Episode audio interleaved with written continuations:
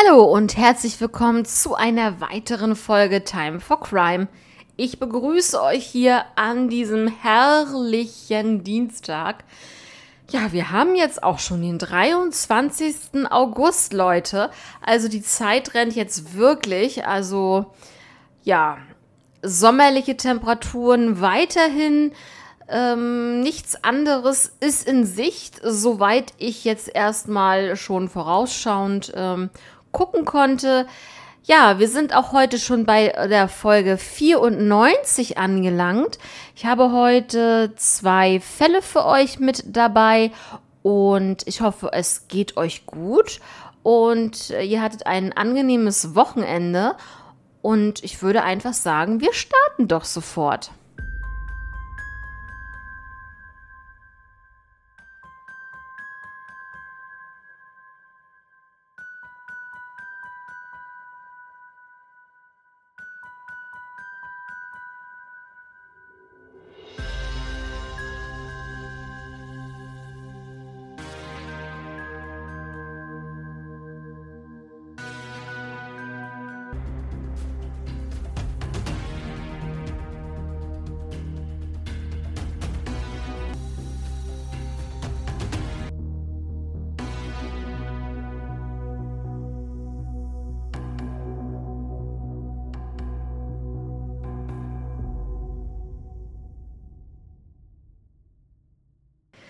Ja, Leute, wir befinden uns im ersten Fall wieder in den USA und zwar gehen wir ganz schön weit zurück ins Jahr 1989. Ja, da war ich gerade mal vier Jahre alt und äh, ja, seid gespannt. Es geht hier um einen vermissten Fall und zwar um Melanie Joe Melanson.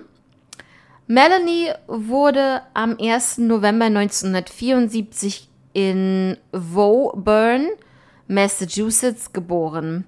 Ihre Eltern John und Irene hatten beide Alkoholprobleme, also wirklich eine ist für sie eine wirklich eine sehr schwierige Kindheit gewesen.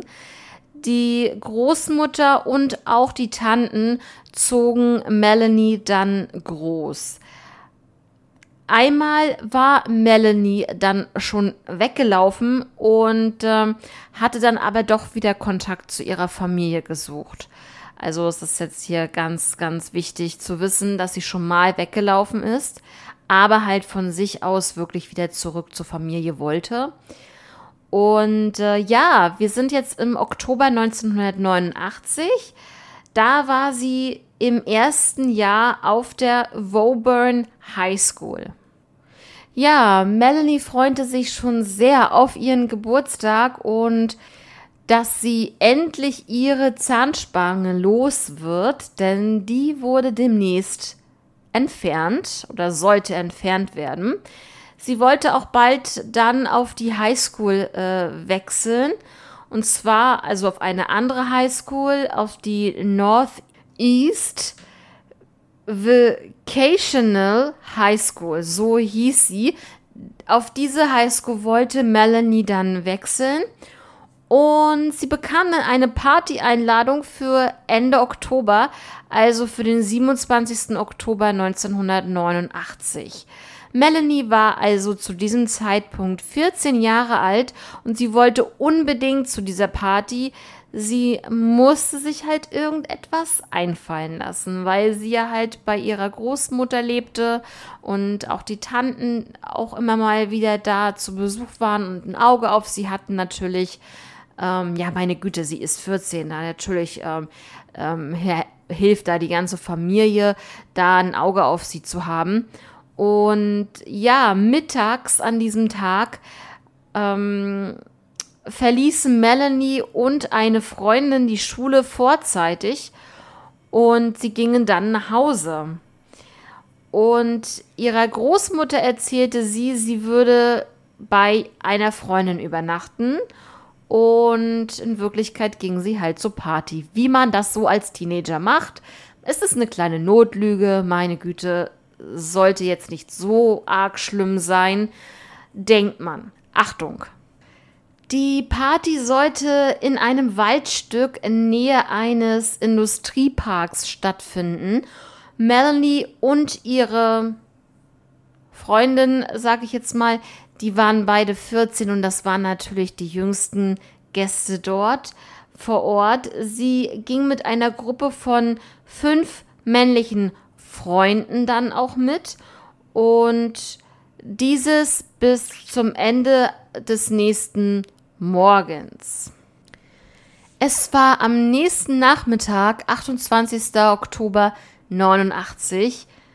Die Familie fand heraus, dass Melanie dann auf dieser Party war und sich nicht mehr meldete und es keine Spur von ihr gab. Auch die Freundin wusste halt nichts weiter und deswegen riefen sie alle Teilnehmer an die auf dieser Party waren, wie sie jetzt dazu gekommen sind, um zu wissen, wer jetzt wirklich auf dieser Party war, das kann ich euch natürlich nicht sagen. Das äh, würde mich auch mal interessieren, aber das ist dann wohl so beiläufig, ähm, so am Rande.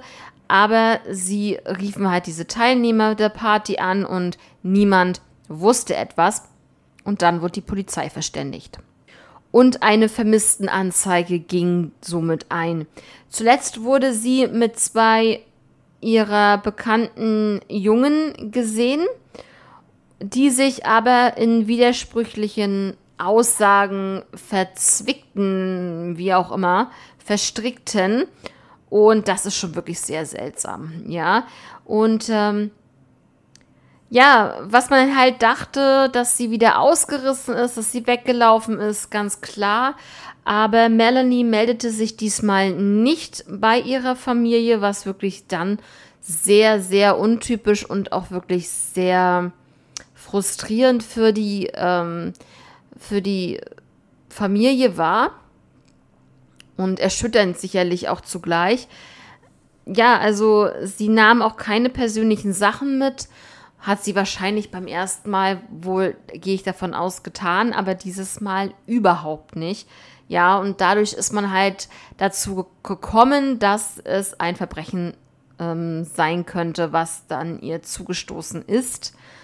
Ähm, vermutlich, es gab eine Suchaktion mit Spürhunden und auch mit Hubschraubern aus der Luft.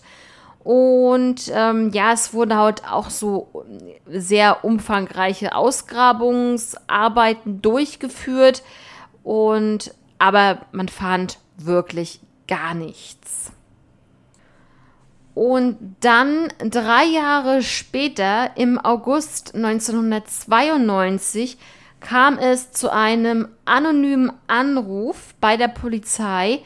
Jemand meinte, man sollte doch bei dem Teich in der Nähe der Part des Partygeländes äh, einmal nachschauen, diesen Teich durchsuchen und äh, eventuell könnte da irgendetwas zu finden sein, zwecks Melanies Verschwinden.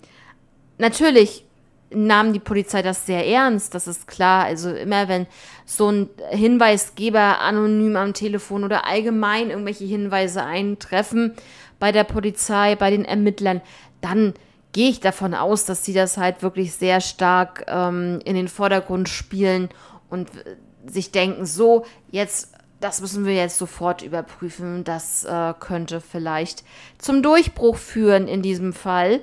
Und leider, leider fanden sie in diesem Teich nichts. Ja, im Frühjahr 2009 gab es eine erneute Untersuchung und äh, es ging auch neue Hinweise ein. Und man vermutet, also wie man jetzt da drauf kommt, das ist auch schon wieder für mich sehr suspekt, aber okay. Melanies Körper sollte wohl bewegt worden sein. Vermutlich ist jemand nervös geworden, da es neue Hinweise in diesem Fall gab. Und ja, man ging davon aus, dass sie irgendwo vergraben wurde und dass dieser jemand durch die Medien Aufmerksamkeit in diesem Fall dann, ja, ähm, sie einfach wahrscheinlich umgebettet hat. So ähm, sagt man. Und ja, aber es gibt halt keinen Beweis dafür, dass es wirklich so gewesen ist. Man weiß halt auch wirklich nicht, was mit ihr passiert ist, das ist ja ganz klar. Aber man geht schon so in die Richtung, dass wirklich ein Verbrechen stattgefunden haben könnte. Im Jahr 2012 dann ähm, hatte ein Arzt eine neue Methode, die sterblichen Überreste von Melanie zu finden unter anderem mit chemischen Bodenproben. Also, dass da vielleicht irgendwelche Knochenfragmente oder so in diesen Bodenproben ersichtlich sind. Aber da, ja, das ähm, ist leider im wahrsten Sinne des Wortes im Sande verlaufen, kann man schon so sagen. Leider, leider gab es da keine weiteren Erkenntnisse zu. Die erste Theorie in diesem Fall, die können wir eigentlich komplett außen vor lassen, denn die erste Theorie heißt, Melanie ist weggelaufen. Wieder. Also das, wie gesagt, das streichen wir komplett. Erstens hat sie sich nicht mehr bei ihrer Familie gemeldet, was sie das eine Mal ja getan hat. Sie hat ihre persönlichen Sachen nicht mitgenommen und deswegen streichen wir jetzt diese erste Theorie gleich raus. Zweite Theorie ist ein Verbrechen. Ja, ein Verbrechen kann stattgefunden haben, aber so diese Umstände zu diesem, um dieses Verbrechen herum sind wirklich unklar. Also, was das überhaupt, ist es ein Unfall gewesen? Wurde sie vielleicht angefahren oder wurde sie entführt oder es gibt ja so viele verschiedene Möglichkeiten. Ja, Leute, was soll ich euch sagen? In diesem Fall geht es halt nicht weiter voran. Seit 1989 wartet man auf irgendwelche ja, Hinweise, die wirklich komplett durchschlagend sind. Aber leider ist es sehr, sehr schwierig. Ähm, ich muss auch jetzt dazu sagen, im Nachhinein, die Großmutter von Melanie ist äh, bereits schon verstorben in den letzten Jahren, also war, ist das soweit gewesen. Auch ihre Eltern sind dann verstorben. Und ähm, ja, die Polizei fertigte dann Bilder an, wie sie, also wie Melanie zum Beispiel mit 42 Jahren aussehen würde. Und dieses Aging Progression ähm, System sozusagen eingesetzt, auch in diesem Falle. Und ja, also es wird halt eingestuft, dass sie halt eine gefährdete, vermisste Person ist und der Fall halt immer noch ungeklärt ist, aber halt offen, aktiv und das halt war vermutlich ein Verbrechen stattgefunden hat. Und ähm, in diesem Fall gibt es eine Belohnung von 5000 Dollar für Hinweise zur Ergreifung der ähm, Täter oder des Täters, beziehungsweise zur Aufklärung des Falles allgemein natürlich. Und ähm, was halt auch ganz wichtig ist, man kann das auch anonym, ähm, anonyme Hinweise geben. Was da mit der Melo das würde mich auch mal interessieren, was da mit der Belohnung passiert, wenn man jetzt ein anonymen Hinweis gibt und äh, der Fall sich somit aufklärt, dann bekommt man ja eigentlich theoretisch die Belohnung. Aber wenn man das anonym macht, weiß ja keiner, wer das gesagt hat. Ja, bitte, helft mir. Ich ähm, kann jetzt gerade nicht googeln, ähm, werde es wahrscheinlich später tun. Und äh, ja, was ist da eure Meinung? Ähm, kann dann auch ein anonymer Hinweisgeber die Belohnung bekommen? Und zum anderen, wenn Melanie heute noch lebt, wäre sie 47 Jahre alt. Und ähm, ja, das ist der Wahnsinn, ne? Also wenn man sich mal überlegt, mit 14, 14 Jahren ist sie verschwunden. Und heute, wenn sie am Leben ist, wäre sie 47. Das ist echt der Wahnsinn. Also wie die Zeit rennt oder allgemein so, ne? Das ist Wahnsinn. Ja, Leute, da sind wir schon in, bei diesem Fall am Ende.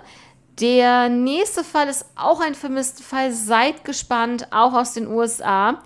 Und äh, wir gehen jetzt auch so um diese Zeit. Also wir bleiben eigentlich in dieser Zeit.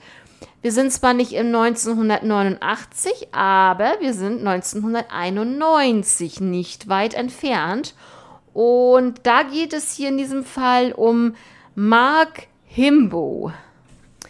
Ja, 1991, wie ich schon gesagt habe, war der liebe Mark elf Jahre alt und lebte mit seiner Mutter und seinem älteren Bruder in Delhaven, New Jersey. Ungefähr 75 Meter vom Beach, also vom Strand entfernt. Er ging in die sechste Klasse an der Cape May County Alternative äh, Middle School. Und äh, ja, man muss sagen, Mark hatte wirklich arge Probleme. Er hatte nämlich ähm, Verhaltens, also ja, Verhaltensstörungen, Verhaltensprobleme und ähm, unter anderem auch mit Wutanfällen und Wutausbrüchen. Also so richtig krass. Und er war dann auch in ärztlicher Behandlung und auch ähm, beim Therapeuten. Ja, Mark wurde eingestuft als emotional gestört und eventuell litt er auch an einer Zwangsstörung. Also das ähm, konnte man nicht genau sagen. Er bekam Medikamente gegen seine Wutanfälle und diese, diese verhaltensgestörten, ja, diese, dieses, diese Verhaltensstörungen Dafür bekam er Medikamente und zwar ein Antidepressivum Prozac hieß das. Und äh, damit verbesserte sich sein Verhalten merklich. Also das war so ja ganz gut. Aber ich glaube, so, wenn man die ganze Zeit so ein Antidepressivum oder Antidepressiva nehmen muss, ich glaube, das ist schon sehr äh, heftig. Und ich weiß auch nicht, was das noch auslösen kann. Es kann ja zum Beispiel auch sein, dass man da vielleicht Halluzinationen von bekommt. Also ich kann es euch jetzt gerade nicht sagen, aber so stelle ich mir das vor. Das muss ja irgendwelche wirklich auch Nebenwirkungen haben. Jedes Medikament hat auch Nebenwirkungen. Ja, am 25. November 1991 ähm, kam Marks Mutter gegen 14.30 Uhr nach Hause. Mark saß ganz normal auf dem Sofa und schaute fern. Und auf einmal hörte er die Sirenen der Feuerwehr. Die fuhren vorbei, weil in der Nähe ein Brand war. Und äh, Mark ging dann ans Fenster. Seine Mutter musste dann das Auto des Nachbarn aus der Werkstatt holen. Also sie hatte sich mit dem Nachbarn verabredet, um ihn in die Werkstatt zu fahren, damit er sein Auto abholen konnte. Danach wollte sie noch etwas einkaufen, also sie wollte jetzt wirklich nicht lange wegbleiben. Und ähm, sie fragte Mark, ob er Lust hätte mitzukommen. Das verneinte er.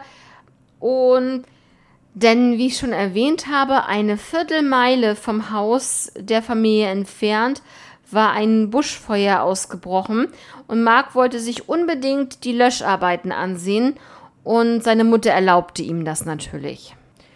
Um 15.20 Uhr sah und sprach sie ihrem Sohn das letzte Mal. Also er ging aus dem Haus, sie fuhr ähm, mit dem Auto aus der Einfahrt und ähm, hat dann nochmal durchs Fenster mit ihm gesprochen und sagte ihm auch, dass äh, sie dann wirklich bald ähm, wiederkommt. Sie sah Mark dann auch in Richtung eines Spielplatzes gehen, der in der Nähe sich befand. Und jetzt kommen wir mal zu den nächsten Sichtungen, die dann in der nächsten Zeit ähm, ja, gewesen sind. Und zwar die erste Sichtung von Mark war circa 15.30 Uhr, also zehn Minuten später, nachdem seine Mutter ihn das letzte Mal gesehen hatte, wurde Mark von vier Jugendlichen und einem Pärchen aus dem Ort am Delaware Bay gesehen. Die zweite Sichtung war nochmal 15 Minuten später, 1545, wurde Mark mit einem nicht identifizierten jungen Mädchen gesichtet, und zwar am Eingang des örtlichen Parks.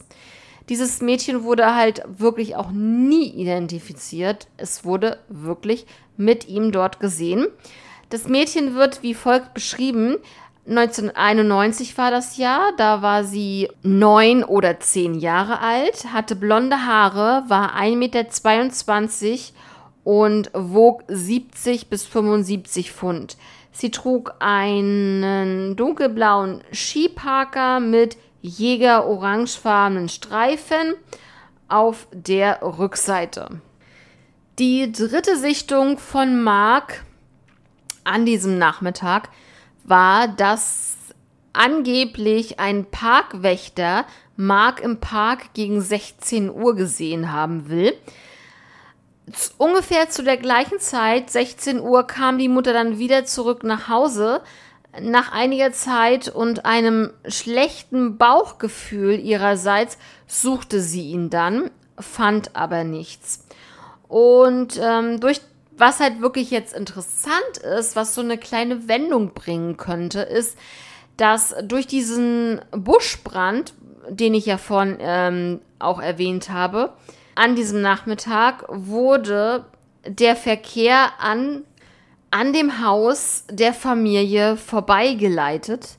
Und das kann natürlich, tja, wie soll ich sagen, ähm, bestimmte Leute animiert haben, etwas zu tun.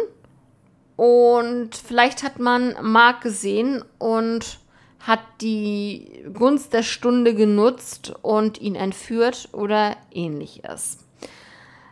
Ja, um 17 Uhr wurde Mark dann von der Familie als vermisst gemeldet. Dann kam es noch zu einem Hinweisgeber, der behauptete, dass am Tag des Verschwindens von Mark Mark mit zwei unbekannten Männern gesehen wurde. So, die Beschreibung des ersten Mannes ähm, war 1991 ungefähr 30 bis 35 Jahre alt. Er war 1,73 Meter bis 1,75 Meter, wog 150 Pfund, hatte dunkelrot-braunes Haar, einen Pferdeschwanz und war sehr ungepflegt. Der zweite Mann konnte irgendwie nicht wirklich beschrieben werden, was ja wirklich sehr schade ist, aber so ist es nun mal. Ja, was aber interessant ist, denn Marks linker Schuh, ein Sneaker, wurde 75 Meter vom Elternhaus entfernt am Sunray Beach gefunden. Es gab dann auch noch ringsherum Fußabdrücke, die man fand, und zwar in der Gezeitenlinie, aber mehr fand man nicht. Sein linker Fuß, das muss man dazu sagen, war ähm, gerade vor ein paar Wochen gebrochen und heilte in dem Moment gerade. Und was ich halt kurios finde, warum wird der linke Schuh gefunden?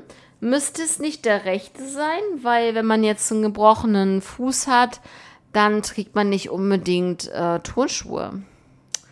Das hat mich auch so ein bisschen verwirrt, aber ihr könnt mir ja gerne einmal schreiben, was ihr darüber, was ihr davon haltet mit diesem Schuh. Ja, nun kommen wir zu Theorien, wer das vielleicht gewesen sein könnte, was passiert ist, äh, etc. Und zwar geht es hier einmal in der ersten Theorie um Thomas Butteridge Jr. 1993 wurde er in dem Fall als Verdächtiger genannt und äh, weil er dem Phantombild ähnlich sah, was ja auch sehr interessant ist, ein Zeuge namens Daniel Coll arbeitete im Sexgewerbe und hatte diesen Thomas als Stammkunden. Und dieser Thomas zeigte ihm ein Video mit einem Jungen, Der war geknebelt und gefesselt mit Handschellen und Thomas hat sich dann an diesen Jungen vergangen. Daniel fragte, ob das Mark sei, denn er kannte den Fall von dem vermissten Mark und Thomas bestätigte dies und er sagte auch, er habe den Schuh des Jungen absichtlich am Strand platziert, um die Polizei zu verwirren. Also richtig krass, die Aussage. Und ich weiß nicht warum, aber dieser Thomas wurde niemals in diesem Fall angeklagt. Ich weiß auch nicht, ob dieses Video irgendwann mal aufgetaucht ist, ob die Polizei sich überhaupt die Mühe gemacht hat, ähm, ja, dieses Video zu finden und so weiter. Sehr seltsam, muss ich ganz ehrlich sagen. Also haben wir da schon wieder einen Polizeifehler. Ja, sehr, also ich würde einfach jetzt Kritik an die Polizei senden, würde ich jetzt einfach mal so behaupten.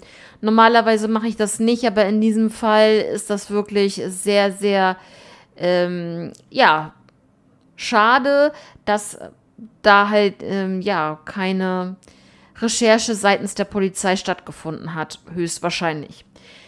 Die zweite Theorie ist, dass es ein Fremder war, also zum Beispiel, wie ich vorhin schon sagte, dass ein Autofahrer ihn wegen der Umleitung ähm, ja, gesehen hat und äh, vielleicht aus dem Auto heraus angesprochen hat oder sich dann halt woanders mit ihm verabredet hat, was ich auch seltsam finde, aber so ähm, ist halt die Theorie teilweise. Oder er ähm, ihn gezwungen hat, dass er einsteigt oder dass er wirklich halt Gewalt angewendet hat und ihn so ins Auto befördert hat. Und ähm, vielleicht hat jemand die Szene beobachtet, ähm, also die beiden, und ja, hat es vielleicht ganz anders äh, interpretiert, diese Situation. Vielleicht dachte derjenige auch, dass es hier sich um einen Vater und den Sohn äh, gehandelt hat und deswegen auch nicht weiter darüber nachgedacht hat, ähm, was diese Situation auch noch hätte bedeuten können. Also eine Belohnung in diesem Fall sind ausgesetzt auf 25.000 Dollar in diesem Fall. Finde ich schon sehr hoch, aber muss ich ganz ehrlich sagen, finde ich auch gerechtfertigt. Also man sollte selbst in Deutschland auch die Belohnungen so hochsetzen, finde ich. Weil ähm, was ist heutzutage noch eine Belohnung von 3000 Dollar, äh, Euro, Entschuldigung, 3000 Euro oder 1500 Euro? Das ist, ähm, ja, also ich will jetzt nicht sagen, ich will jetzt nicht damit sagen, dass es wichtig ist, dass da eine immer eine Belohnung ist und so weiter. Um Gottes Willen. Es sollte auch Menschen geben, die dann sagen, hör zu, ich möchte gerne helfen, wunderbar, dass ihr eine Belohnung habt. Dann würde man, äh, wenn jemand vielleicht wirklich genug verdient, dann sagen, die Belohnung nehme ich gerne an, aber spende sie zum Beispiel. Ja, für einen guten Zweck in dem Sinne. Das kann man auch nachvollziehen, aber nicht falsch verstehen. Man sollte nicht wegen einer Belohnung, ähm, ne, ob das jetzt 1000 Euro ist, ob das jetzt 30.000 Euro Belohnung ist, man sollte einfach für den guten Zweck und für die Lösung des speziellen Falles dann ähm, einfach wirklich seine Hinweise kundtun. Ähm, das so sehe ich das und ich denke, ähm, einige von euch oder viele von euch denken das bestimmt auch so. Ähm, ja, also jetzt nochmal zu Mark. Ähm, er wurde am 23. Mai 1980 geboren. Er verschwand am 25. November 1991 aus Delhaven, New Jersey.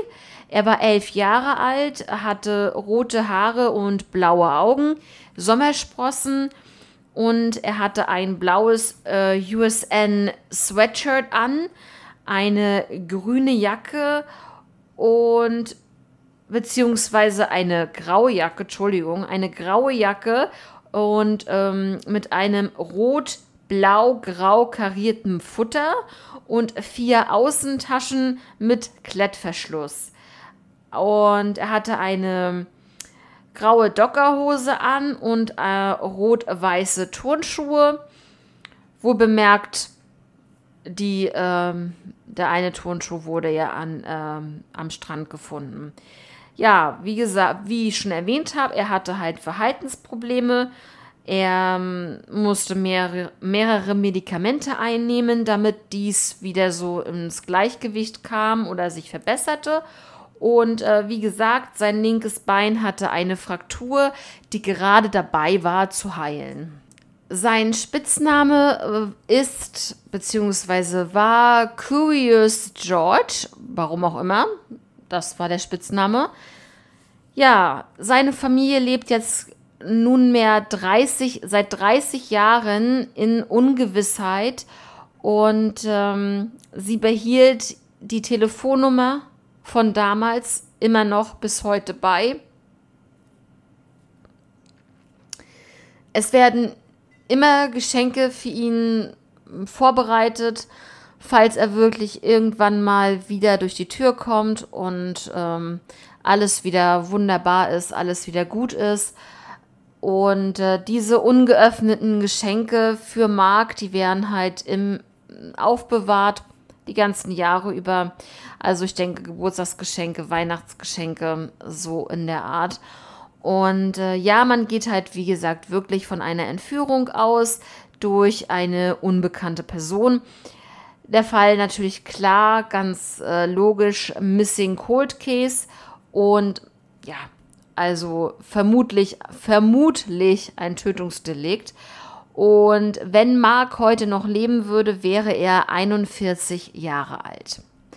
Ja, Leute, das zu diesem Fall von dem elfjährigen Mark aus Delhaven, New Jersey aus dem Jahr 1991. Ich muss wirklich sagen, das sind wieder solche Geschichten, solche True Crime Stories, die ich wirklich, also ich, das hinterlässt mich einfach sprachlos, dass wirklich Kinder in dem Alter einfach so verschwinden. Vom Fleck weg, nichts, aber auch gar nichts. Ähm, keine Hinweise, nichts. Also man hat zwar schon den Hinweis, also ich würde eher wirklich auf diesen Thomas ähm, tendieren, weil ich weiß nicht. Ich meine, warum sollte er, warum sollte er jemanden ein Video zeigen, in dem er einen, einen Jungen ähm, gekidnappt hat,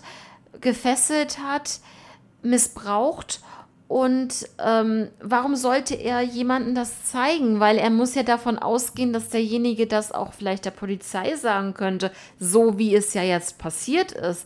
Aber warum die Polizei da nicht nochmal nachgehakt hat, sicherlich haben sie ihn ähm, nochmal ja, interviewt, sage ich jetzt mal. Aber ich bitte euch, ich meine, er kann ja vieles sagen. Der hat sicherlich das Video auch schon gelöscht oder ich weiß es nicht. Vielleicht hat er das ja auch auf dem, auf dem Computer gehabt und die Polizei hat nicht durchsucht.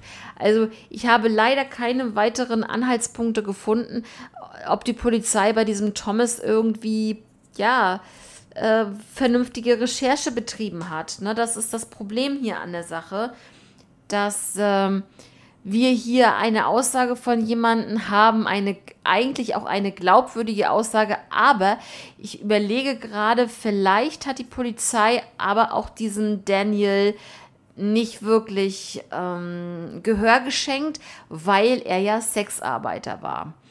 Und das ist wie halt eine Prostituierte, nur in männlich. Ja, also Callboy, ich weiß es nicht, wie man es sonst bezeichnen kann. Aber äh, Vielleicht haben sie ihm deswegen nicht zugehört oder einfach nur das hingenommen, das aufgenommen, aber nicht wirklich ähm, ja in ihrem Content mit reingebracht, dass die irgendwas ja, recherchieren in diese Richtung. Das kann natürlich auch sein. Ja, was haltet ihr von diesem Fall und von dem ersten Fall? Bitte schreibt mir gerne bei Instagram time-for-crime und äh, ja, ich würde mich freuen, wenn ihr Nachrichten schickt, ähm, vielleicht eventuell auch Fallvorschläge. Vielleicht habt ihr noch einen speziellen Fall, den ich mal hier vorstellen sollte. Und ja, dann würde ich sagen, ich verabschiede mich für heute. Wir hören uns am Freitag wie gewohnt um 16 ab 16 Uhr wieder und dann wünsche ich euch noch eine angenehme Woche bis dahin. Und ähm, ja, viel Spaß bei dem schönen Wetter. Und ich bin raus. Ich wünsche euch was. Bis dann. Ciao.